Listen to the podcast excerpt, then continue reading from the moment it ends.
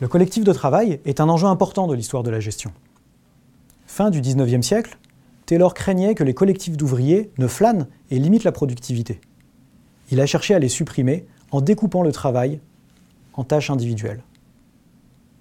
Les années 70 ont vu la réorganisation des systèmes productifs dans le secteur de l'automobile, avec le toyotisme et ses fameux cercles de qualité, ou les équipes autonomes du suédois Volvo. Enfin, en 2008, Mintzberg présente la disparition des communautés de travail comme une crise plus importante que la crise financière elle-même. Pourquoi la question du collectif de travail revient sans cesse hanter la gestion?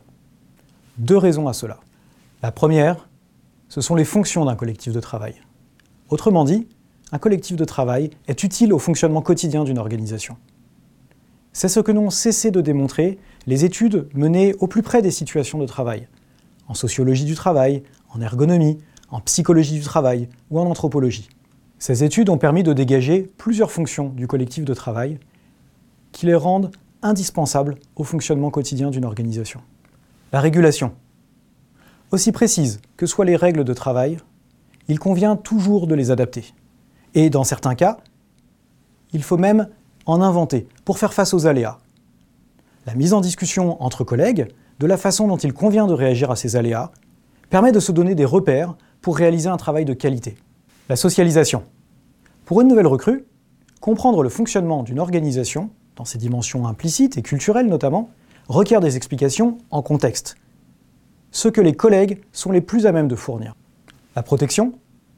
Les travailleurs élaborent ensemble des pratiques et des récits, souvent insolites, pour les aider à affronter la souffrance liée au travail. Et enfin, l'apprentissage et l'innovation.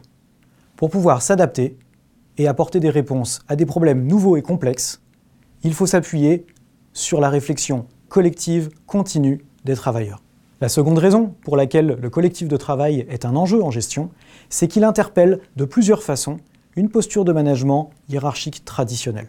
Tout d'abord, c'est un objet délicat à identifier et observer, parce qu'il est évanescent, émerge des interactions entre les acteurs et ne se laisse pas enfermer dans une structure formelle. Autrement dit, il suppose un solide sens de l'observation au quotidien. Ensuite, il s'agit d'un objet délicat à contrôler, parce qu'il s'agit d'un phénomène social spontané, et que c'est justement son intérêt. Au final, il appelle un management indirect, qui illustre bien la métaphore du jardinier.